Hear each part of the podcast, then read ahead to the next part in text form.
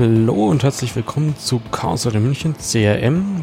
Heute mal wieder eine Themenfolge und zwar geht es um den ESP 8266 und Konsorten.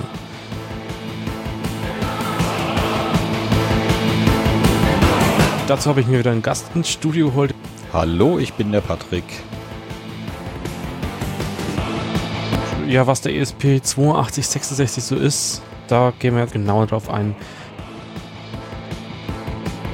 Wir hatten neulich dieses äh, Workshop-Wochenende, äh, ASM, was heißt das nochmal ausgeschrieben? Das ist das Aktivsymposium München. Das ist ähm, jetzt schon das zweite Mal und ich hoffe mal eine regelmäßige Veranstaltung, wo wir so um das Pfingstwochenende uns treffen und verschiedene Workshops machen. Das heißt von Mitgliedern für Mitglieder, aber auch für andere.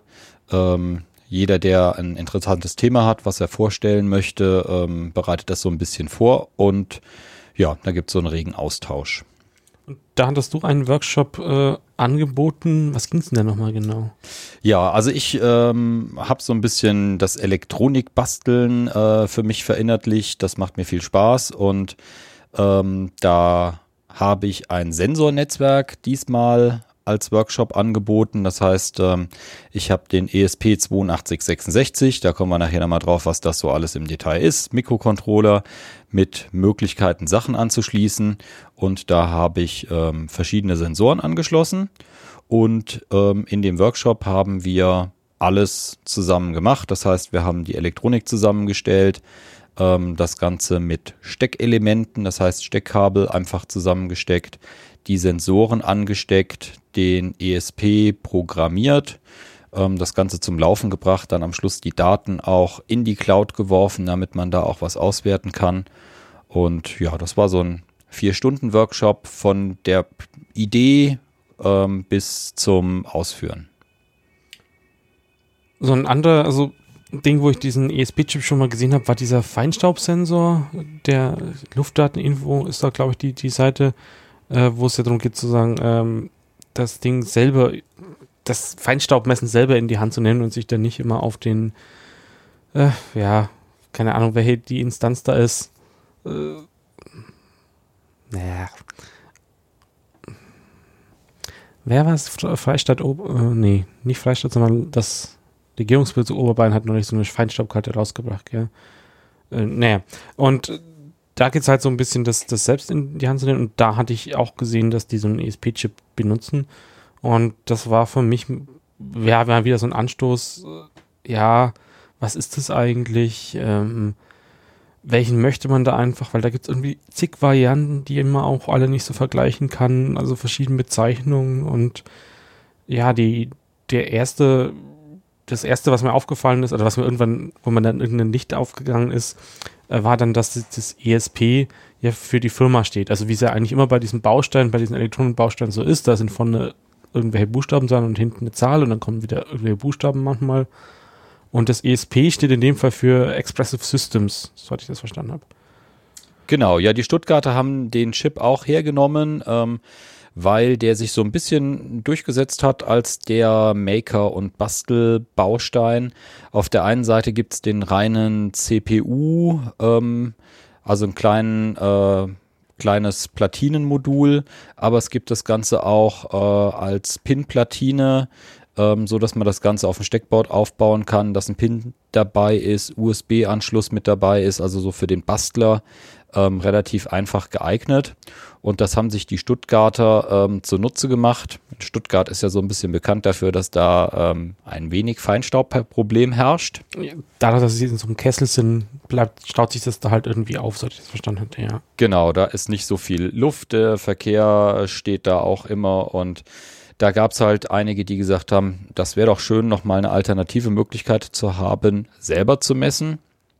Und ähm, der ESP selber ist ein relativ günstiger Baustein. Es gibt ähm, über die Arduino IDE, ähm, was die Standard-Programmierumgebung, würde ich mal sagen, ist. Also zumindest so für, für den Einsteiger sind die meisten Beispiele dafür da äh, und da ist die Hürde nicht so groß. Ähm, einfache Möglichkeiten da loszulegen. Und es hm. gibt, ja? Jetzt hast du das, das, das, dieses Arduino heißt das, glaube ich, ja. Arduino Volt gesagt das kenne ich ja jetzt eigentlich eher für von so anderen, also von so, so, ah, diese ARM-Mikrocontroller, Atmega, nicht ARM, was sage ich denn? Ähm, die Atmega-Mikrocontroller. Ähm, und da ist so ein Arduino, das ist ja eigentlich auch wieder so ein, so ein Baustein, der das auch mit, mit so Beinen, die man direkt aufs Boardboard stecken kann, mit dem man, äh, mit dem man ja so einfache Mikrocontroller-Sachen erledigen kann. Äh, aber das ist doch jetzt eigentlich so ein, so ein ESP8266 ist doch wieder, kann doch eigentlich viel mehr als so ein Atmega, oder?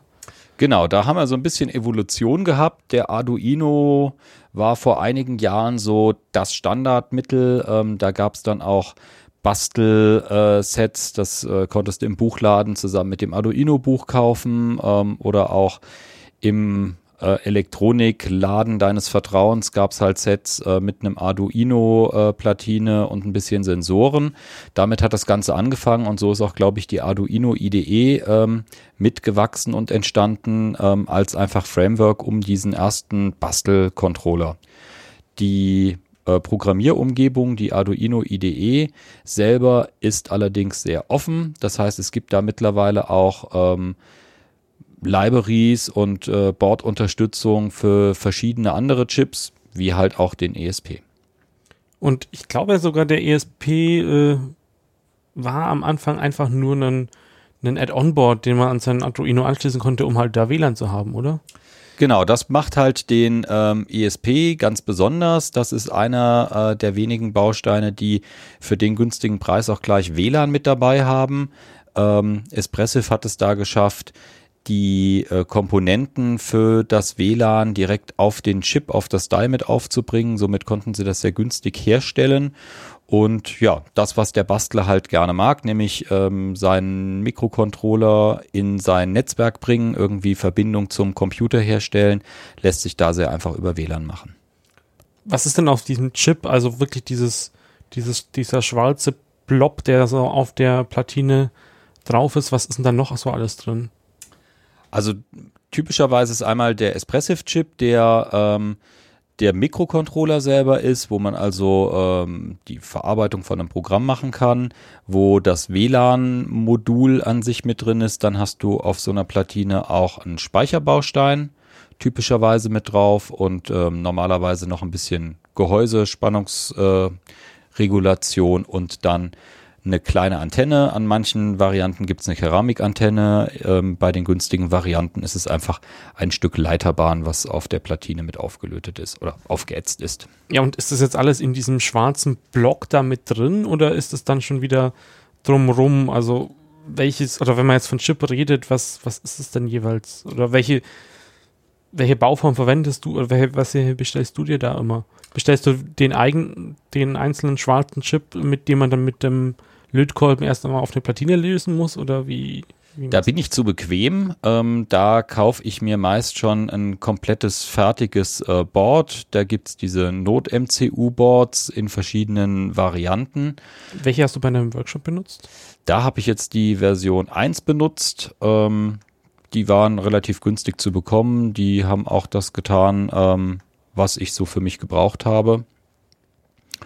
Und da hat man den Vorteil, man hat wirklich alles schon drauf, so dass man direkt loslegen kann.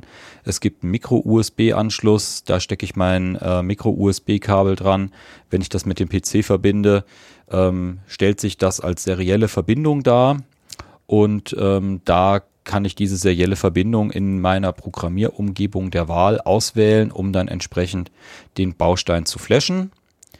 Ähm, das ist sehr praktisch, weil ich dann nicht noch äh, für Stromversorgung äh, sorgen muss, denn der ESP selber braucht 3,3 Volt und beim USB habe ich ja typischerweise 5 Volt und auf der Platine ist dann auch die Spannungsregulierung gleich mit drauf. Okay, das heißt, wir schauen uns jetzt so einen Not-MCU V1-Board drauf an. Darauf ist so ein ESP-12-Modul, wenn ich das richtig verstanden habe. Und unter dieser silbernen Abdeckung von dem Ding ist dann jetzt dieser eigentliche ESP-Chip oder wie? Genau. Ähm, das besteht eigentlich aus, ich sag mal, drei Schichten. Du hast unten drunter äh, die Node-MCU-Platine. Da hast du deine Pins, die nach draußen geführt sind, so dass du was anstecken kannst. Du hast ähm, die USB USB-Variante, das heißt, dass den Wandler von ähm, USB auf seriell, sodass du den ESP anschließen oder ansteuern kannst. Und auf dieser Basisplatine ist dann obendrauf der ESP selber. Das ist ein kleinerer Chip, der ist so ein bisschen Daumen groß, Daumennagel groß. Ähm, und da ist die Antenne mit drauf, da ist typischerweise der Speicher vom ESP mit drauf und der eigentliche äh, ESP-Chip. Und der ESP-Chip selber, das ist dann wirklich der kleine schwarze Kasten, da wo ähm, ja, die CPU drin steckt und wirklich was gerechnet wird. Aber wie gesagt, den sieht man eigentlich gar nicht, weil er unter dieser äh, silbernen Abdeckung ist, damit das Ganze irgendwie. Äh, wie heißt das, dass da halt EMV geschützt ist. EMV, genau. genau ja. EMV geschützt ist. Ähm, das handelt sich ja da wirklich um äh, ein Sendesystem. Das heißt, da wird ja für WLAN wirklich Funksignale produziert und damit es da keine unerwünschten Effekte gibt, sowohl von dem Chip und der äh, Speicheransteuerung nach außen, aber auch, dass jetzt von außen nichts auf den Chip strahlt, ist da dann nochmal ähm, so ein Metallkäfig drumherum. So, wo kaufst du denn diese Teile? Also was kosten die eigentlich so? Ja, das äh, kommt immer so ein bisschen drauf an, was man haben will. Ähm, der eigentliche ähm, Chip, den glaube ich kauft so gut, wie keiner, weil die meisten kaufen die Platine, wo dann wirklich Speicher noch mit drauf ist und die Antenne noch mit drauf ist. Das gibt's in verschiedenen Varianten. Das fing mit der Variante äh, ESP01 oder ESP1 an. Ähm, jetzt ist, glaube ich, so der, die, die letzte Variante ähm, von dem 8266 die ESP14-Variante. Sehr gängig ist äh, die 12er-Variante. Das ist so das Standardmodul, weil relativ viele Pins rausgeführt sind. Bei dem 01er gab es nur zwei Ein- und Ausgänge, die man programmieren konnte. Das hat so für ganz einfache Anwendungen gereicht, aber der ambitionierte Programmierer will ja ein bisschen mehr haben. Und dann gab es halt zwischenzeitlich äh, eine Evolution, verschiedene Varianten, die ähm, in unterschiedlichen Layouts daherkommen, zum Teil sehr platzsparend und komprimiert, ähm, zum Teil mit ein bisschen mehr Speicher, mit anderer Antenne. Gibt es also leichte Variationen. Äh, Wikipedia meint jetzt, das ESP2-Modul hatte sechs aktive Pins. Aber ja, nur der Vollständigkeit halber, dass uns im Nachhinein nicht jemand korrigiert. Ähm, genau, und beim ESP12 sind es jetzt 14, beim ESP14 sogar 22 Pins, die irgendwie ausgeführt sind. Ähm, genau. Aber was, was, kostet, was kostet das dann so? Also, beziehungsweise du kaufst ja dann die komplette Module schon mit dem EndNote MCU drumherum. Genau, das ähm, mache ich meist, weil es dann zum Basteln am einfachsten ist. Und da liegen die Module, ich sag mal so, 2,50 Euro, 3 Euro geht es los. Ähm, wenn man in China bestellt, da muss man sich immer überlegen, möchte ich den Aufwand haben, möchte ich sechs Wochen warten, bis das kommt, gegebenenfalls mit dem Zoll verhandeln, ähm, dass ich noch Mehrwertsteuer drauf zahle. Das kommt immer darauf an, was man dann in der Summe an Menge bestellt. Ähm, und ansonsten kriegt man die Bausteine auch hier in Deutschland bei verschiedenen Lieferanten. Man findet sie bei eBay, äh, bei Wattenott. Ähm, da kriegt man sie so um die fünf bis zehn Euro, je nachdem, was man für eine Ausführung hat. Für kleinere Bastelprojekte ähm, habe ich auch wirklich den ESP01 oder den ESP12 verwendet. Da muss man dann ein bisschen mehr löten. Da muss man dann auch äh, gerade bei dem ESP12 sehr vorsichtig löten, weil die Pin-Abstände doch nicht so groß sind. Ähm, dafür hat man dann allerdings auch nicht so viel Platz, den man verbraucht. Also wenn man wirklich so ein kleines, tragbares Variable Device sich machen will, das geht äh, mit den reinen Platinen einfacher. Wenn man sagt, ich will so ein bisschen einsteigen und basteln, dann ähm, bietet sich die Variante mit den rausgeführten Pins natürlich an. Also klein ist da wirklich äh, räumlich zu verstehen. Ja. Ähm, wenn du aus China bestellst, welche Shops benutzt du da? Das kommt immer darauf an, was für mich am günstigsten ist. Ähm, ich äh, kaufe gern bei AliExpress. Das ist so ein bisschen das ähm, Amazon äh, der Chinesen. Dann gibt's Banggood, ähm, was ein ganz guter Lieferant ist. Oder auch bei eBay einfach ähm, bei Händlern, die dann halt bei eBay in China was einstellen. Hast du bei AliExpress schon mal Probleme, irgendwie das, was nicht angekommen ist? Oder wie, welche Versandart benutzt du da? Ähm, also ich lasse mir die Sachen meist direkt zuschicken. Überraschenderweise sind auch oft die Versandkosten gleich mit dabei. Ähm, so dass ich sagen muss, ich bin da super zufrieden, sowohl bei AliExpress als auch bei Banggood. Ich habe noch nie gehabt, dass jetzt irgendwas nicht angekommen ist. Das Einzige, wo ich mal ein bisschen Schwierigkeiten hatte bei größeren Bestellungen, dass es dann im deutschen Zoll landete und alles ein bisschen komplizierter war, aber auch das lässt sich handeln. Ähm, auch habe ich viel im Internet gelesen und gehört, dass bei der billigen China-Ware ganz viel dabei ist, was ähm, defekt ist. Muss ich sagen, habe ich noch nicht gehabt ich bin wirklich ganz zufrieden. Bei mir ist alles, was angekommen ist, ähm, hat funktioniert, sowohl die ESPs als auch so, was man ein bisschen an Zubehör, Elektronik, Sensorik und ähnliches ähm, einkauft. Ja, also ich hatte bei AliExpress einmal den Fall bisher, äh, dass es tatsächlich was nicht angekommen ist. Das war halt die günstigste Versandvariante oder sowas. Äh, und dann muss man halt irgendwie schauen, dass man rechtzeitig vor dieses, bevor dieses Limit abläuft, da diesen, die entsprechenden Buttons drückt. Äh, ansonsten, ja, ist es halt irgendwo verschollen. Okay, ist es bei einem Versandpreis von 2, 3 Euro jetzt auch egal, aber äh, ja, nur falls irgendwas, man sollte sich dann irgendeinen Kalenderantrag anlegen oder äh, wenn das Ding denn ankommen sollte, weil das dauert ja dann immer 30, 40 oder 50 Tage, je nachdem, was, was es halt von Shop ist, steht ja immer mit dran. Genau, da braucht man ein bisschen Geduld. Ähm, da muss man natürlich auch versuchen, dann, wenn man Probleme hat, mit den Chinesen zu kommunizieren. Das hat bei mir immer sehr gut geklappt. Ich hatte sogar mal zu Weihnachten die, die äh, Situation, ich hatte was bestellt, das sollte kommen und kam nicht und ähm, war ich ein bisschen enttäuscht. Man hat sich so vorgenommen, die Weihnachtsfeiertage kann man schön was basteln, hat man ja ein bisschen Zeit. Und äh, habe ich den, den Händler angeschrieben, habe gesagt, wo bleibt denn die Ware? Hat er gesagt, na gut, schickt er noch mal raus. Ähm, hat mir die, die Ware nochmal geschickt, dann hat sich rausgestellt, ähm, der Paketbote hat es beim Nachbarn abgegeben. Dann hatte ich zwei, habe den Händler angeschrieben, habe geschrieben, soll ich das zurückschicken? Hat er gesagt, komm, die, die Passent, äh, behalt die Sachen. Dann hatte ich auf einmal zwei, ungewollt. Gut, gehen wir davon aus, die Hardware ist angekommen. Ähm, jetzt stellt sich die Frage, wie programmiere ich sie? Du hast vorhin das, das Arduino Environment äh, erwähnt. Das macht das Ganze wohl in C++. Das heißt, man hat diese, diese grüne IDE, kenne ich es jetzt irgendwie so.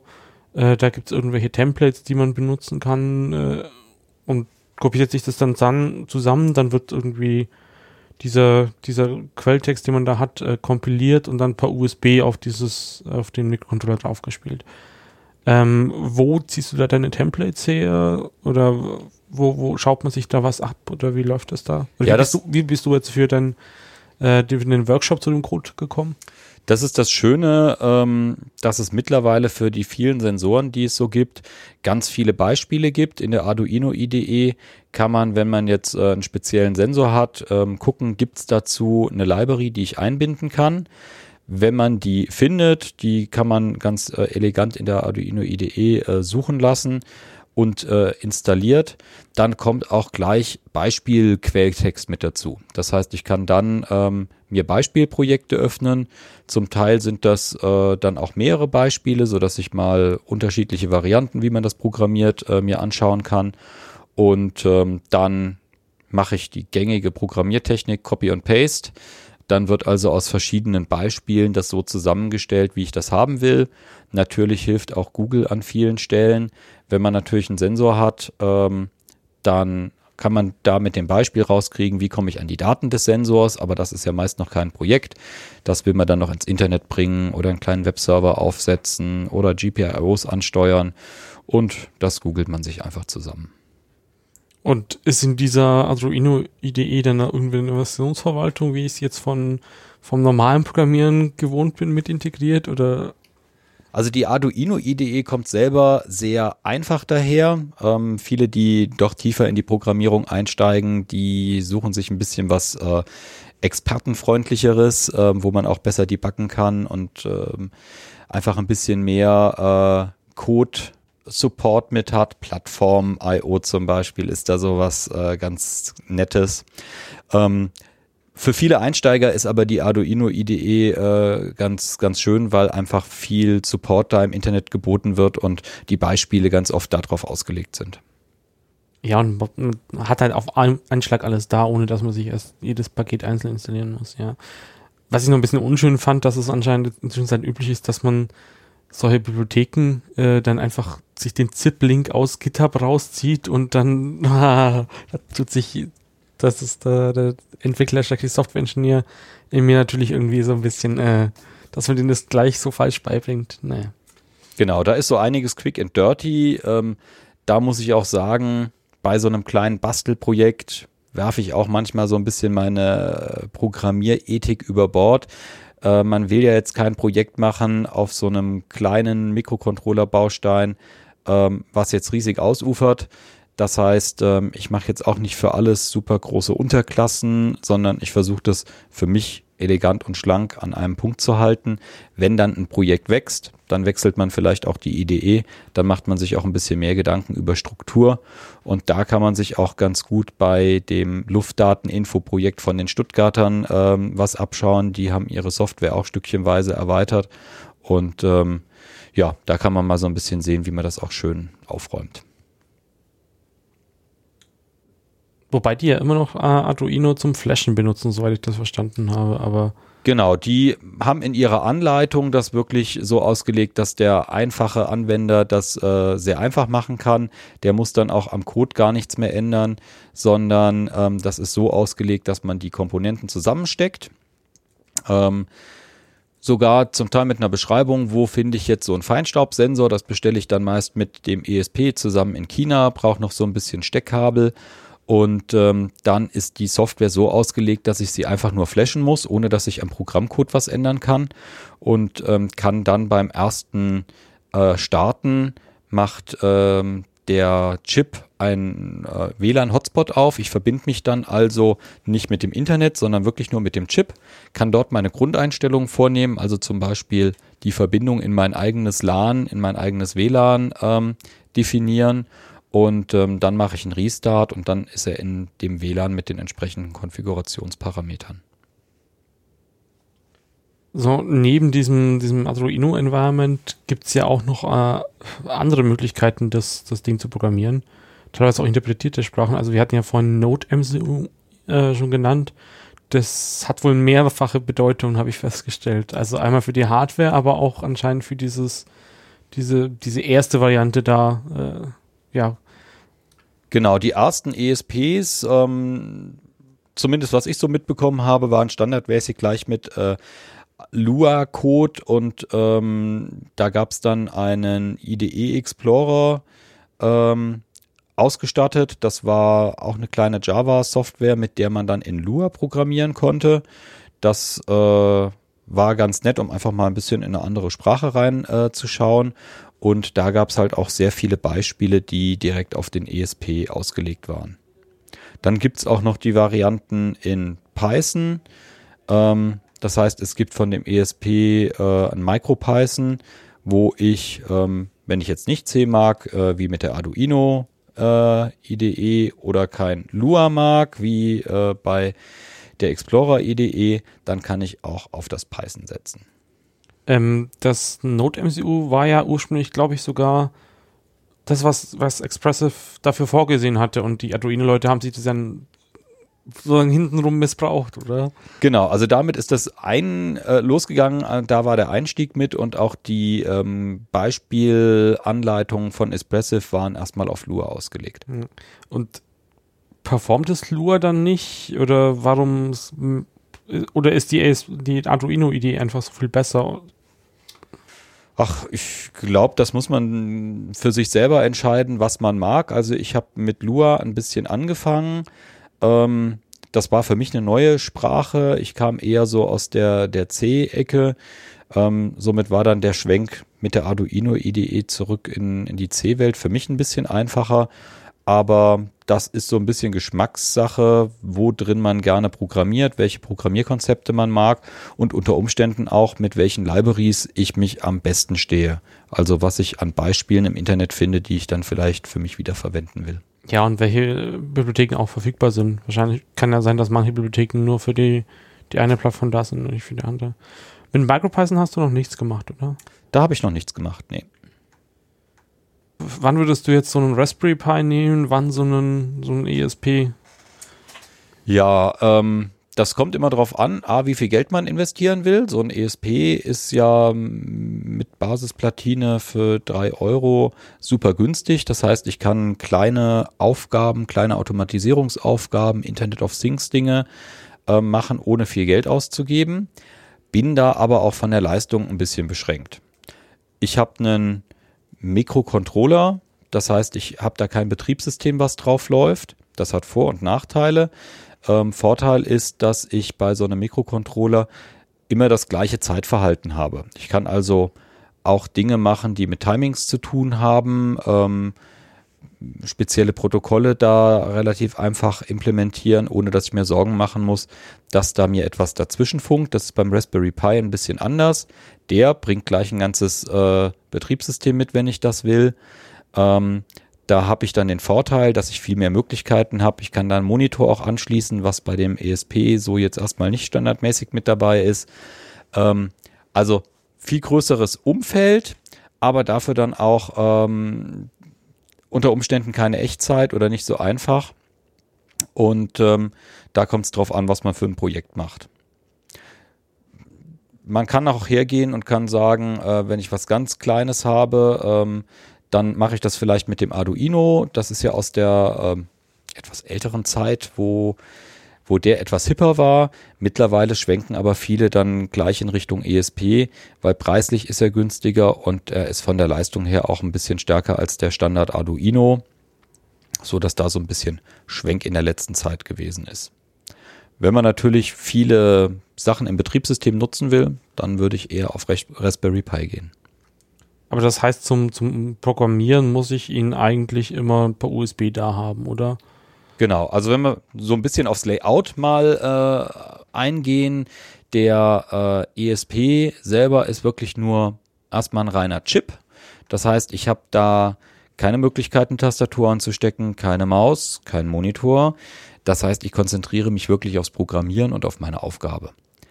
Ähm, das ist ganz schön, weil ich mich wirklich ähm, fokussieren kann auf das, was ich tun will. Ich brauche wenig Leistung.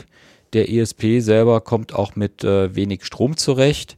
Der Standardstromverbrauch ist äh, unter 100 Milliampere. Ich kann den sogar in Schlafmodus legen, dann bin ich so bei 20 Mikroampere. Ähm, das kriege ich mit einem Raspberry Pi so natürlich erstmal nicht hin.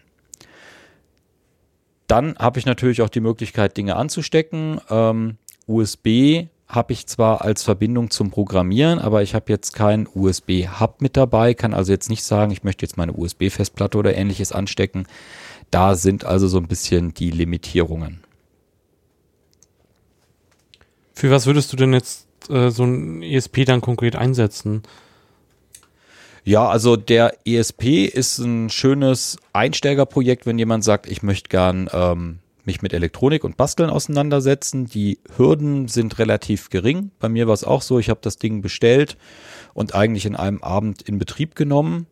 Bei mir zu Hause habe ich so ein bisschen in Richtung Heimautomatisierung ähm, was gemacht, was sich natürlich anbietet, wenn ich an verschiedenen Stellen in der Wohnung Aktuatoren, also Relais, Lampen oder ähnliches haben will oder ähm, Sensoren, seien es jetzt einfach irgendwelche Schalter, Taster, Temperatursensoren oder ähnliches, kann ich das mit dem günstigen ähm, ESP sehr einfach in der Wohnung verteilen.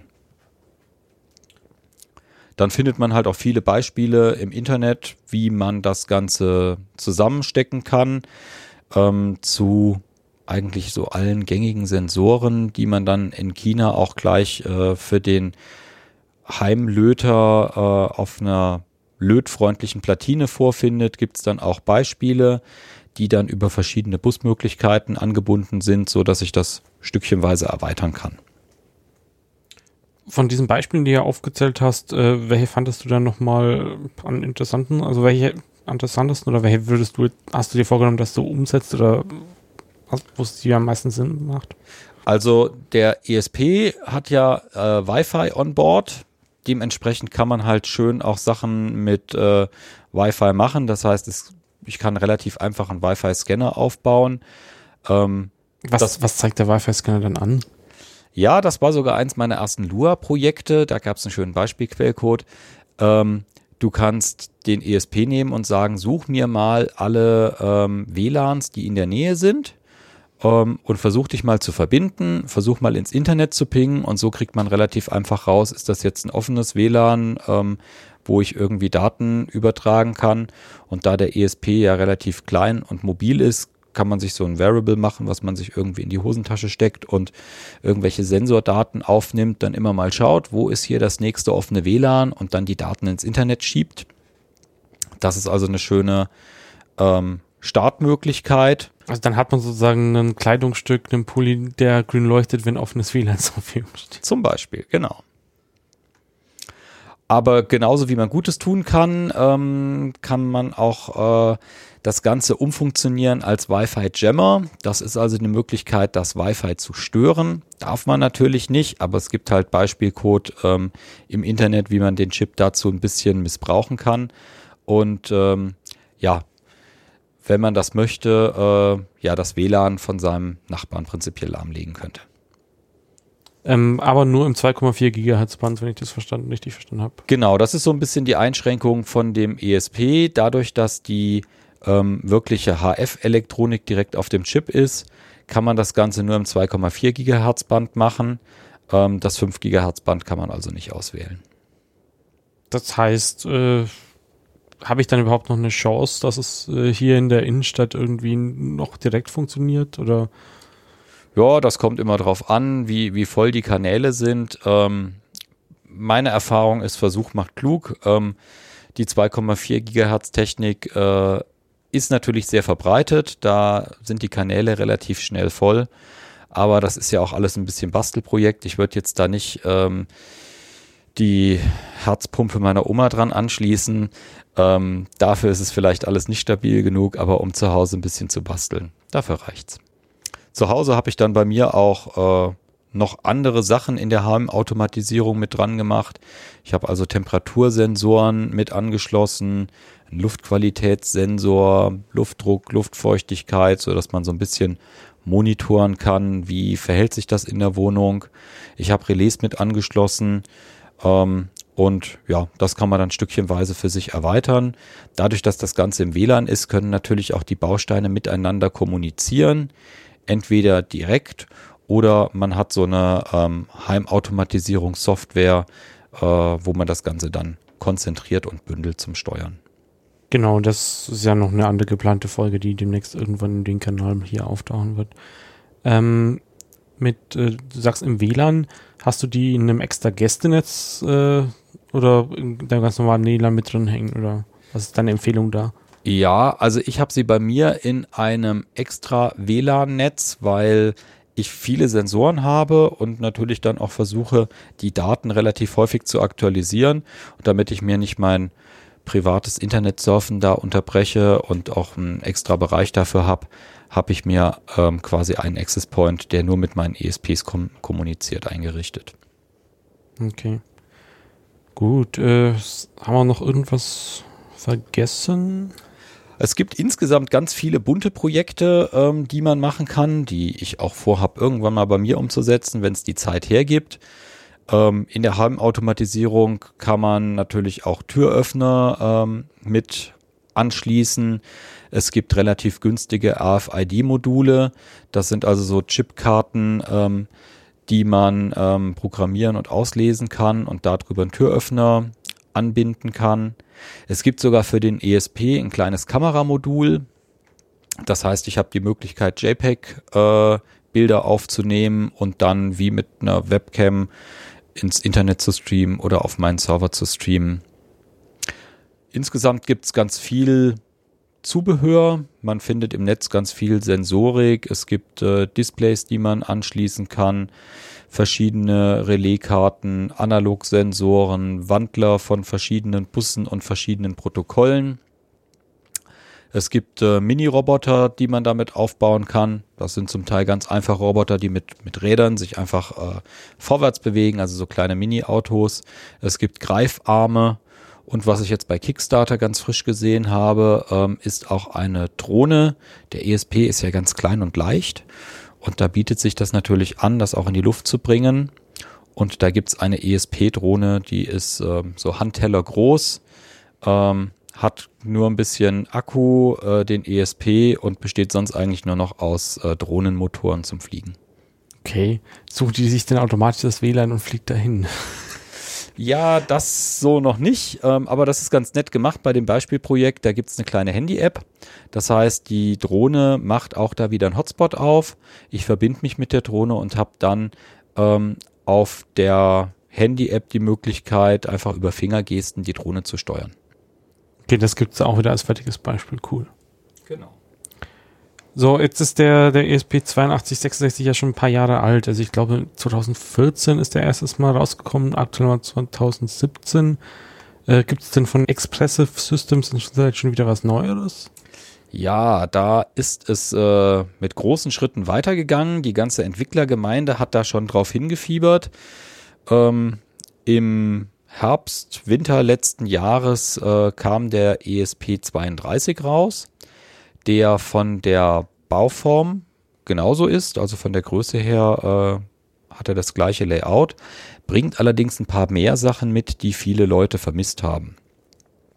Einmal, was er mitbringt, ist ähm, gleich Bluetooth-Verbindung. Das heißt, ich habe nicht nur Funk-WLAN, sondern kann auch gleich mit Bluetooth kommunizieren. Ich habe viel mehr Ein- und Ausgänge mit dabei ähm, kann also mehr Komponenten ähm, und mehr Geräte anschließen. Ich habe analog Ein- und Ausgänge mit dabei, die ich einfach über Software konfigurieren kann. Das sind die sogenannten GPIOs, also General Purpose Input-Output ähm, Ports. Das sind also die Ausgänge von dem IC, die ich dann über Software konfigurieren kann. Soll das ein Eingang sein, digital oder analog? Soll das ein Ausgang sein, digital oder analog. Und auch ähm, da jetzt ganz neu Touch-Sensoren mit dabei. Das heißt, ich muss nicht wirklich einen ähm, Schalter, Taster anschließen, sondern ich kann einfach eine äh, Metallfläche machen und sobald ich die berühre, kann das ähm, der ESP32 auswerten. Das heißt, da ist in dem Chip selber noch die passende Hardware dafür mit drin. Genau, da haben sie noch ein bisschen Elektronik mit reingepackt. Ähm, der ist ein bisschen teurer, auch die ähm, Entwicklungsboards sind dafür ein bisschen teurer, aber das haben wir auch bei dem ESP 8266 gesehen. Der fing anfänglich auch etwas teurer an, war so im 10, 15 Euro Bereich. Jetzt ist er ja im Euro-Bereich äh, runter der reine Chip. Und das hoffen wir mal, dass das mit dem ESP 32 auch so sein wird, ähm, dass wenn der sich mehr und mehr durchsetzt und die Produktion steigt, dass der dann auch günstiger wird. Das heißt, äh, du denkst, dass es jetzt einfach so eine Mischung dann sein wird. Also die, die, die alte Generation, der ESP 8260, über den es jetzt hauptsächlich in dieser Sendung ging, ist halt so der, das Günstige, dass man halt mehrfach äh, irgendwo in, in seinem Haus, in seinen Räumen, sonst irgendwo, wo man halt immer mal so einen Sensor braucht, aber bisher kein Kabel hinlegen wollte. Oder benutzt man halt den, um das sozusagen den Sensor auf WLAN zu bringen. Ähm, und ja, wenn es dann mehr Rechenpower sein muss, aber trotzdem noch so, so klein, dann kann man den neuen nehmen im Prinzip. Genau, der ESP32 bringt dann einfach nach außen ein bisschen mehr Möglichkeiten, ist auch ein bisschen flotter getaktet, das heißt, man kann ein bisschen mehr machen. Mit dem Bluetooth eröffnen sich natürlich auch ganz neue Möglichkeiten. Ich kann Bluetooth-Lautsprecher äh, mit anschließen, ich kann ähm, mit Bluetooth mit dem Handy kommunizieren und Bluetooth braucht auch ein bisschen weniger äh, Energie als das WLAN. Das heißt, ich kann da auch mit dem Deep Sleep Modus ähm, bestimmt interessante Sachen machen, so dass ich den ESP32 auch länger auf Akkubetrieb laufen lassen kann.